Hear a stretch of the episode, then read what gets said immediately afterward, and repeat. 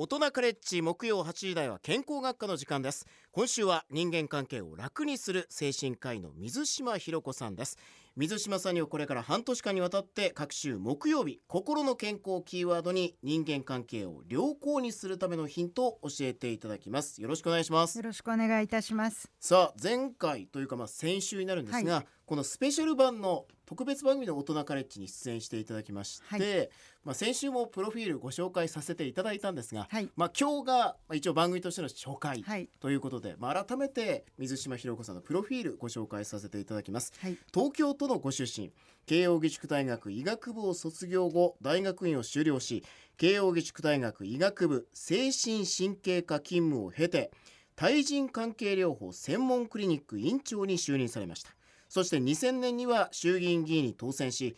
児童虐待防止法の抜本的改正をはじめ数々の法案の修正に尽力されました。現在は対人関係療法専門クリニック院長慶應義塾大学医学部非常勤講師アティテューディナルヒーリングジャパン代表など多方面で活躍されています。また著書も数多く、まあ、先週もあのもう何冊書いたかわからないというふうにおっしゃってましたけど、えー最近ではプレッシャーに負けない方法できるだけ完璧主義の勧めや大人のための困った感情の取説そして女子の人間関係などを発表されています。まあ、なんでこの人間関係の専門家になったのかという流れは大学院いわゆるインターンの時に体は忙しいけど、頭が暇だと。はい。もっと勉強したいと。はい。いうことで出会った。っはいていうことでしたよね。そうですね。はい。はい。まあ、僕は勝手に言ってしまいましたけども、あい。えいえ。あの大学院生として学費を払いながらあの日々はこう医者としての普通の仕事をしているという、まあなんともあの理不尽な状況にあった時に、いこれだけ忙しいんだけれども頭の中が暇で、もっと頭の中を充実させたいと思ったっていうことですよね。はいまあ、その、まあ、モチベーションといいますか、はい。それがまあ現在につながっているわけなんですけども、えーこれから半年間、まあ、人間関係を楽にする方法を教えていただきます。よろしくお願いします、はい、よろしくお願いいたします。さあでは今日が初回になります。水島ひろ子さんのテーマはこちらです。リスペクトする気持ち持っていますか？さあ今夜は水島ひろ子さんの著書自己肯定感持っていますかをテキストに自己肯定感を上げて、まあ、人生を思い通りにコントロールできる手法について、まあ、本来の自分で生きるというか人間関係を楽にするはい。方法ですよね、はい。講義していただきます。まあ改めてこの自己肯定感とは何かっていうのを改めて教えてください。はい、改めて申しますと、えっと、自己肯定肯定感とはありのままの自分を肯定するあのこれでいいんだって思うようなあのほ本当にこうふわっとした気持ちですよね。うんだから自分のここが好きとか言うんじゃなくってあこれでいいんだっていうふうに思えるからあのふこうやりたいことをやったり人といろいろ話をしたり人に優しくしたりいろいろなことができるわけですよね。で自己肯定感が下がっていってししまうとどうせ自分なんてとかこんな私なんかみたいな風に思ってしまうのであのいろいろなことに自信がなくなったりしますし、あのこういろんなことが不安になったりっていうこともありますし、あのあとはですね逆向きに行くと今度はどうせこんな私のことなんて誰も構わないからっていうような気持ちからかえって人に対して礼儀正しくなくなってしまったりとか、なんかこう拗ねてしまったりとかそういうことも起こってきてしまうんですね。うん。まあだからこそ自己肯定感を高めていきましょう、はい。というのをまあ前回の特番で教えてもらったんですが、まあ、その中でまあ前回も出てきて今日も出てくるワードこのリスペクトする気持ち持っていますか、はい。こちらが今日のテーマになりますね。はい、はい。まあ、このリスペクトからそこからどこにつながっていくのかはい。っていうことを今日教えていただきたいと思います。あはい。はい。さあ番組では水島先生の質問や講義の感想をお待ちしています。人間関係についての悩みや告白そして今日はなんか人とのつながりについてお話ししていただく予定になってるんですが、人とのつながりなどについても、まあ、ちょっとこうなんか人とのこう付き合い方なんかどうしたらいいんでしょうかみたいなそんなお悩みも含めて今日はお待ちしています。メールアドレスはカレッジアットマーク JOQR.net COLLEGE アットマーク JOQR.net ファックスは0354031151ファックスは0354031151ですツイッターはハッシュタグシャープ大人1134をつけて投稿してくださいメールファックスお送りいただいた方の中から抽選で番組ロゴ入り学習文具5点セットを3名の方にプレゼントいたします。まああの水島先生がメールファックスこういただくと。まあ、やる気が出る はい まあ本来の、まあ、精神科医としてのスイッチが入るとはいいうことですね。ぜひとも皆さんのメールファックスお待ちしております。さあでは水島先生の講義に参りましょう。リスペクトする気持ち持っていますか？さあまあ先ほどもまあお話出た部分はありますが、自己肯定感が低いとどうなっていくんでしょうか？自己肯定感が低いとやっぱりこう自分はダメだっていうふうに思ってしまうためにもちろんこうチャレンジしてみようっていう気持ちにもならないしどうせ自分なんて人から好かれないって思うと対人関係も非常に悪くなってしまったりあの人から見るとこうなんかつっけんどんな人だなみたいに見られてしまうこともあったりとかですね、なんかこうすごくいろいろな仕事の領域とか対人関係とかいろいろなところにわたってあの問題が起こってくるんですね。であのものすごく自己肯定感が低くなってしまうとやっぱりそれは心の病っていう形で現れてきて、もうちょっと SOS が出てきてしまうっていうことですね。だから治療を受けに来られる方はもうおしなべて自己肯定感が低いっていう方たちですね。うんまあ、自己肯定感が低いと、まあ、私なんてと思って私なんてと思ってもう挨拶もしないみたいな私が挨拶してもしょうがないでしょうみたいなそうなんです。風にどんどんなってそれがどんどん悪化していっちゃうっていうことですもんね。はいそうすると周りの人とますますこうつながる感じがなくなってきちゃいますよね。うん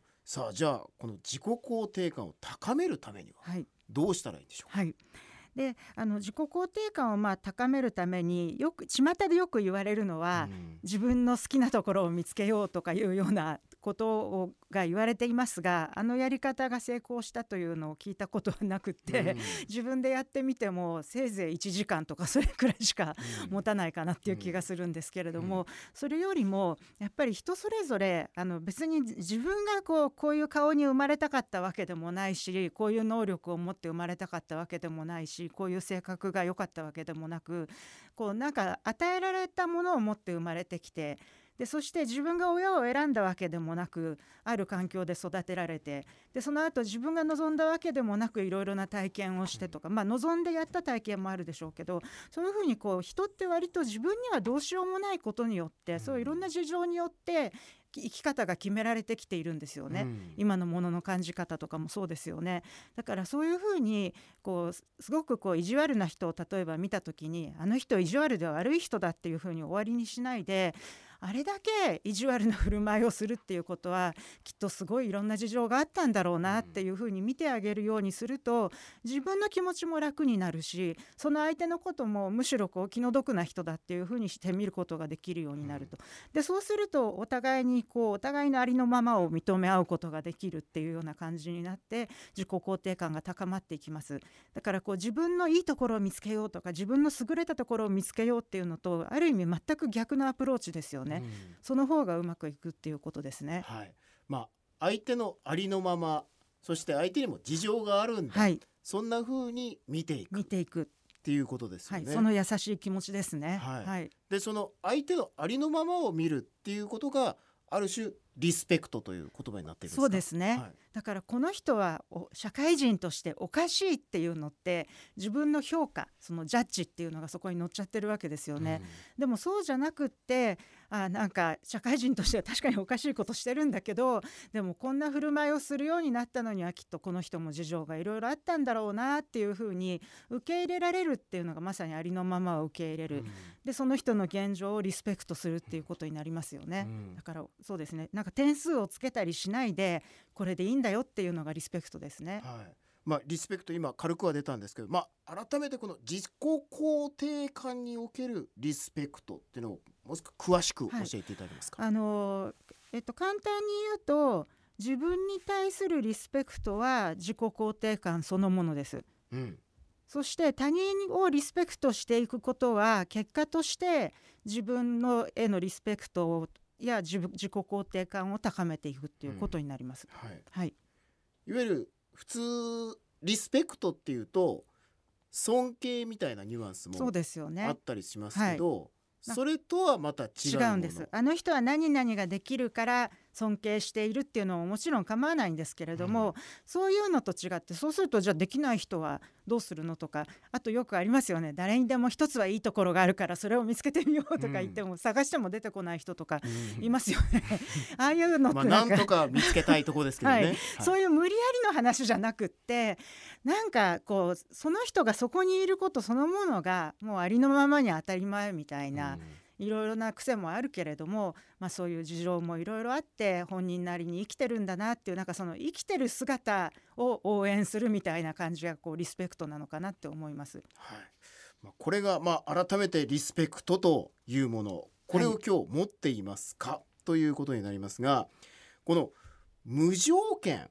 ある種そのままを受け入れる、はい、いいとこ探すんではなく無条件にまあいいとこもあるでしょうけど、はい、やっぱ悪いところもすごくこう感じてしまって、はい、どっちかっていうとこういい感情は持てないなっていう人に対してこの無条件のリスペクト、はい、ありのままを受け入れるっていうのは、できるようになるものなんでしょう、あの意識次第で結構短期間のうちになれるんですけど、うん、どういうことかっていうとあの人間ってやっぱり本来はあの赤ちゃんの笑顔とかもなんか本当無邪気で可愛いじゃないですか。だ本来は人間ってあれが自然像だと思うんですね、うん、あの温かいし本当に一生懸命人助けとかしたりするしだから人間って本来はすごいこう温かい心をもが中心にある存在なんだけどいろいろとこう育ってくる過程でなんか変なこと言ってあの評価を下されたりとか、人と比べられたりとかなんかそんなんじゃ社会じゃ通用しないって言われたりとかいろいろ恐れがなんかこうこびりついてきてしまって、本来はポカポカ温かいのになんかこう本人もだんだんそうやって人を決めつけたりする人になってきちゃうんですよね、なんとなく。でその時にあの一番シンプルに考えるためには、えっと、人間は本来ポカポカした温かいものであると。でそういう人は実際いますよね、うん、今も私も今砂山さんからポカポカした温かさを受け取っているわけなんですけれども。よかよかったです、ね、よかったですね、はい、あのでそういう人はもうもちろんいる。あのよくこう話しやすい人とか一緒にいるとすごく安心できる人っていうのいますよね、うん、あれがまさにそのポカポカ型の人だと思うんです、うん、でもそうじゃない人たちもたくさんいて怒ってる人とかもうやたら怯えてる人とかなんかすごくこうこれはこうすべきとか言って厳しい人とかなんか罪悪感ばっかり持ってる人とかなんか全然ポカポカ型じゃない人たちって結構いますよね。そういう人たちはみんななんか困った状況にあって助けを求めている恐れているんだなっていうふうに一くぐりにこうまとめちゃうんですね。うんだから本本質が出ている人とそうじゃなくて困ったことになっちゃってる人と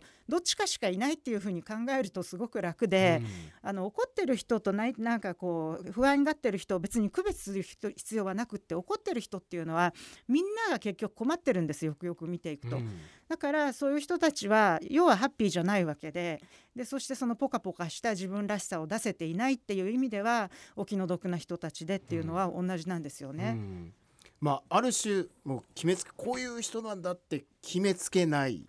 でいる、はい、なんかの事情でこうなっているんだ、はい、っていうふうに見る、はい、わけですね。だってこうなんかなんかこうね嫌そうなか嫌な表情をしてるって言ってもその人今朝ね駅で階段から転げ落ちたからもしれないじゃないですか、はいはい、そんなこと何も知りもしないで、うん、あの人なんか顔の感じが悪いとか言うのってすごい失礼なことだと思うんですけどね。はい、はい、まあその無条件のリスペクト相手のそのままを受け止めるっていうことができるようになると、その人自身は変わらないですけど、はい、やっぱりこう関係性っていうのは変わっていくんですか、はい、自分側が穏やかになってくるので、うん、まず相手の行動は変わらないとしても自分がすごく楽になりますね、うん、こんな人間いるべきじゃないとか思ってる時ってすごい苦しいんですよ、うん、でもそうじゃなくてきっとなんか何かあったんだなって思って優しい気持ちになると自分のストレスがなくなる、でこっちが優しくなると案外人間ってそういうのを感じ取るものでつまりこちらがポカポカ人間になっていれば、相手もなんとなくそのポカポカがお日様のようにこう伝わっていってですね。なんとなくあこの人の近くではそんなにピリピリしていなくてもいいのかなっていうような気持ちになってくれるっていう、そんな感じですね。はい、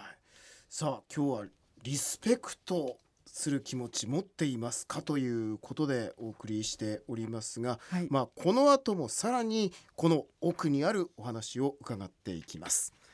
さあ毎週木曜日健康学科。今日は心の健康の方です。人間関係の専門家専、えー精神科医の水島博子先生にリスペクトする気持ち持ってますか？というテーマでお話を伺ってますが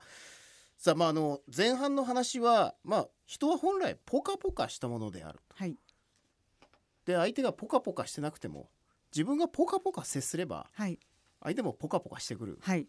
極端に言うとなんかそういう。そういうなんかすごい分かりやすいのがちっちゃい子供の感触みたいなもので、なんか子供ってすごくご機嫌かうん。感触を起こしてるかどっちかだとするじゃないですか。でその感触をと起こしてる子供に対してこの子はダメな子だとか言っててもしょうがなくってあ何かでご機嫌が悪いのねっていうこと。でまたご機嫌が良くなってくれればまたあのポカポカとしたあの可愛い子供に戻ってくれるわけですから、うん。大人も結局は同じなんですよね。うん、まあありのままの相手をそのままはい、受け入れていく、はい。まあ、つまりは自分もありのままでいられる。はい、いっられる。ていうことに、はい。まあ、全問答みたいに ないってきます。ね。まあなんかこう連鎖していくようなね、はい。そんなこう感じがしてきました。例えばね例えばだからあの砂山さんが